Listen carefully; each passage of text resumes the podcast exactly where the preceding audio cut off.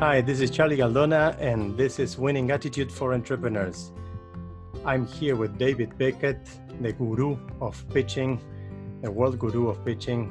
And uh, yeah, this is the second part of, of our podcast. I'm really delighted to have you here. David, I wanted to ask you um, yeah, you're uh, in partnership with your wife, so you work together. Yeah. How do you deal with, with, with all of that? It's quite of a, of a challenge for many people already to to um, share uh, many many things. Now you're working from home. Your partnership with, in partnership with your wife. How how are yeah. you managing? Yeah, um, well is the answer. In in short, uh, we, you know. We're lucky because we have a lot of things in common. We both like reading, we both like writing, we're both interested in other people. I think those are the starting points of our business. And we wrote a book in Dutch uh, some years ago uh, that was published in early 2016. Uh, Sheila actually did most of the work. We did a lot of brainstorming about the topic, and it was generally it was about general presentation. It wasn't so much about pitching, but more presentation in general. And uh, so she, we she learned a lot of the, the, the topics, and then she started taking care of the back office, which yeah. really helped me to focus on uh, getting more customers and, and and polishing the methodology. Well, 18 months ago, she said, Hey, could I give workshops? Yeah. She'd never given a workshop before in her life. Um, but she's got the same joy in seeing people succeed. Yeah. So, you know, for years she's heard me call up after a workshop and say, "Oh, it was great, and I enjoyed it, and people seem to get so much out of it."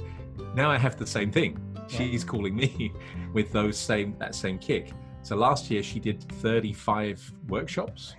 Um, of course, a bit less this year because uh, we're both doing a bit less face to face. But she's also been giving online workshops, pitch workshops. And yeah, I think because we've got similar goals, and especially we've got similar goals for our clients, it, it works really well. But yeah, I hear from a lot of people. They say, "Yeah, if I was working with my wife or my husband, we'd be divorced very quickly." Yeah, but, yeah, it's pretty. Uh, it's a, yeah. it's a, it's a pretty big challenge for many people. yeah. yeah personality wise the ego everything but yeah so it's it's really nice to hear that you can separate it somehow and and yeah. what about working from home are you getting used to it this is also a well, challenge we, many people are, are, are facing yeah we've been doing so over the years, we've had uh, Sheila used to have a, a, small office, and I did a lot of work. If I wasn't at clients, I did a lot of work in uh, Starbucks. Yeah. Uh, but uh, now we moved out of Amsterdam. We have a, a, a, house with an office on the side. We're actually able to lock the door, so there is a door to the kitchen which is lockable. When we lock that door, it, that's it. So I, since I moved there last summer, I have I think I've four times had the computer for work in the house. The rest of it is only in the office. If I need to yeah. do something, come to the office. So we we have a mental and physical separation between the two. Now, I think that's very lucky because we've got the space to do it, but it's also yeah, almost by accident we learned that's very smart. Yeah, uh, yeah, definitely. It's, it's, it's a, yeah. an amazing uh, situation that you have also, yeah, and and yeah not everybody can do it but yes uh, what, what, many people do is put some kind of rules and say okay we are uh, if you need to work from the kitchen because you don't have any other choice at least structure your day somehow that you have some time to focus on, on what you need to focus.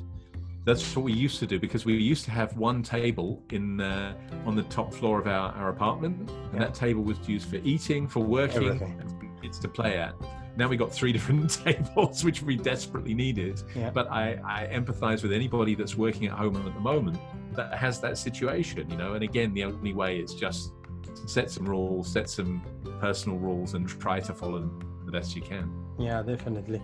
David, I um, well back in the days, like eight years ago, nine years ago, when I started my master's in business innovation and imagineering. Mm one of the core topics, one of the core methodologies that we used to use was appreciative inquiry.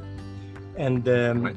the basis of it, of it is that word, words, the words we use, can build worlds right. and change the whole world, the, the whole situation in where you're in, in the way you communicate. Yes. And then I had a mentor that, that in, in Uruguay that he always used to say, the the way we communicate and the words we use are, are the uh, are the way we are going to live our lives. Right. What do you think about it when pitching? The, what, what's the importance of choosing the words, choosing the language you're going to to use? Yeah. So there's actually uh, maybe you've come across this theory um, from a guy called Mehrabian in the 60s, Yeah. where in theory it's 93% body language and voice and only Yeah. 7% content. There's actually a, a, a kind of inaccurate interpretation. What he said, what he was talking about was that if you say one thing, but your body language says something else. So, for example, if you say yes, Yeah. there is, and, and you so you say yes, but you shake your head to say no. People believe the no. They don't believe the word the yes. Uh, now, what that tells you is that what's most important is to be in line with your per- the person you are and your beliefs. So if you say something which you don't truly believe and you don't truly mean, it, something will show itself. You'll either hear it in the voice or you'll see it in the body language. Yeah. And when there's a, a mismatch between what you really mean, your absolute truth, and and what you communicate, it it, it, it goes wrong. People can smell it from Yeah. from 100 meters. Yeah, yeah, yeah, yeah. And so I think what's important in choosing the words is to make sure that these are words that you would say to a friend over coffee, that you would say to a person who really knows you. Yeah. And because you can't lie to those people, you can't make things up. Yeah. You need to keep in line with the person you are. I believe that matters a lot. And words really count. They really mean a lot, I believe. Yeah, you, you brought me to a thought that well, um, many people when they need to pitch and to, to, to big investors and and and they are in they are a small startup, maybe just an idea or, or, or, or really a very small team starting, they sometimes tend to inflate the whole thing, like not, Mm. not lie, but more or less.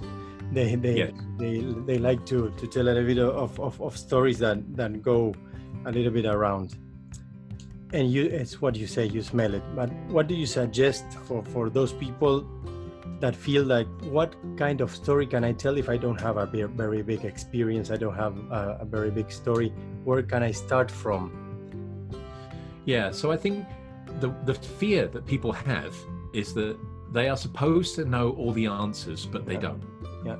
They feel they need to put a front up that says everything's fine here, everything's perfect.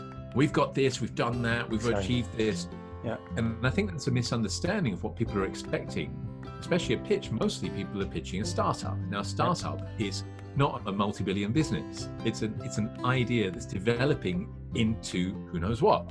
Yeah. That's the whole point. And I think what is is a better approach is to talk about what you know and what you don't know. Talk about the assumptions that you you need to validate. Talk what you have validated. When people are in early stages, what I basically say is you're there to to to to pitch uh, a problem, a dream, and a team, Yeah. and you you you've identified a problem. Your dream is to fix it, and you're working on something to fix it, and you've got people around you that will help you make that happen. So I think, you know, we don't need a a perfect story, and not everything needs to be big, Yeah. but there needs to be movement.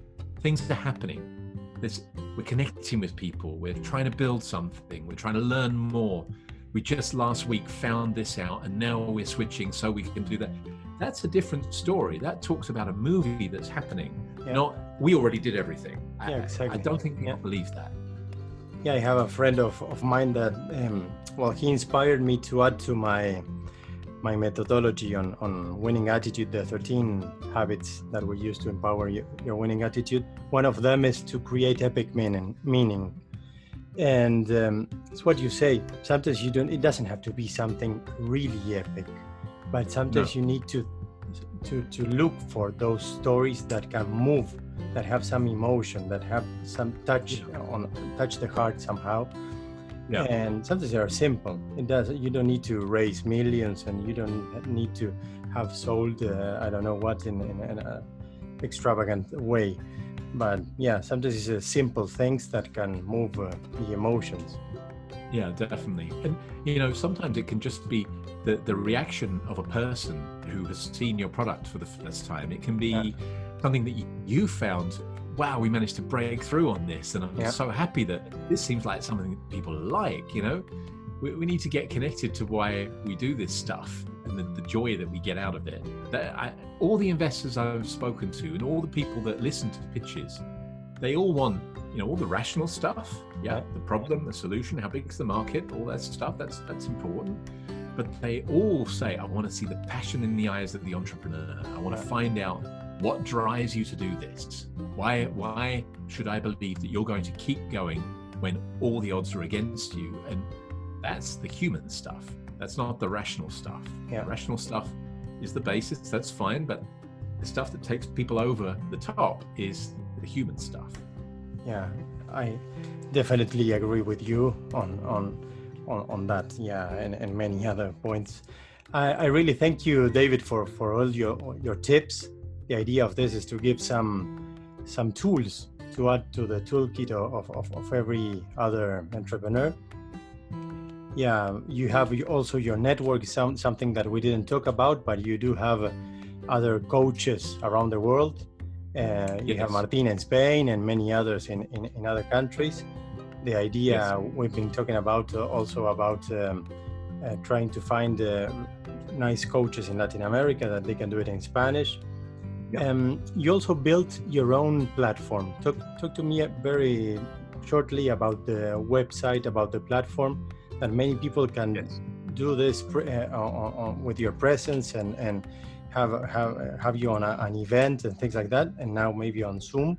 But they sure. can also follow your, your platform, and it's something that I, I really encourage all entrepreneurs to to do because it's a simple way to to add to your toolkit. It's something that is really valuable. Yeah. So I've built an online academy. Um, people can find it on my website, best3minutes.com, and then there's an academy tab there. Yeah. And uh, I've been building a pitch masterclass uh, manage your pitching nerves. There's build a one minute pitch. Uh, there's also now how to present online. So there's a, a suite of courses. Yeah. And uh, you know, I recognize that not everybody's got the time to have the coaching or the money. So this is a, a, a next best way to get the materials because these are sharing all the tools that I've tested in person. So there's a lot of practical stuff in there, all short movies everything's short, short, short in pitching yeah, well. Yeah, and uh, I'm really focused on helping people actually do things that will help them get better, not not just think about things. Ah, really cool. Uh, I wanted to, to wrap it up only with a, a couple of tips. Maybe, how do you work with these limiting beliefs? Many people have that limiting belief that they cannot mm. speak in public. They have that, and and they have they get so much nervous before speaking in public that they want, don't want to go through it. Yeah. Do you have a couple of tips to give uh, to to those people to break those nerves, to to break that uh, limiting belief and rewire somehow their their mind uh, um, with the power of habit, or uh, I don't know, what do you use? Yeah. So my methodology is all about breaking the whole thing into pieces. Yeah. So for example, for people who say I can't do a pitch, I say, okay, well let's just work on the first three sentences what would be the first? Here's a couple of examples of how startups start their pitch. What would be your way? Let's just write that down and try it out. And somebody might think, well, I can't do a pitch, but nobody can say, I can't do three sentences. Yeah. So everybody can think of three sentences and say them out loud and get some feedback. And then you repeat that through the different pieces, and before you know it, you've actually got a pitch. And so my my goal is always if people are, are really overwhelmed, just break it down into pieces. You know, the, the classic break the elephant into bite-sized chunks. Yeah, yeah, yeah, yeah. It's it, it's all about breaking to pieces. And then the other thing is repetition, saying things out loud. By the time you get face to face with people, suddenly it feels like the most natural thing in the world. I said this 11 times already. This is the 12th. Whereas if you leave it and you just think, think, think, think, think, and then stand in front of people, it, the, the judgment, internal judgment voice just goes very loud. Yeah. And you've said it out loud many times, it, it, it, it, changes everything, especially the first 60 seconds when you practice. Yeah, so, there. Uh, I, I really use that tip that you gave. Yeah. I, I always get, uh, I can, I, I, I've done a lot of things, but I always get nervous before getting into with an audience. If it's 10 people, 30, whatever. But having that 30, 30 seconds or one, one, one minute memorized yeah. and, and really uh, rehearse it and rehearse then then you you you lose the, the nerves somehow and, and get into the flow.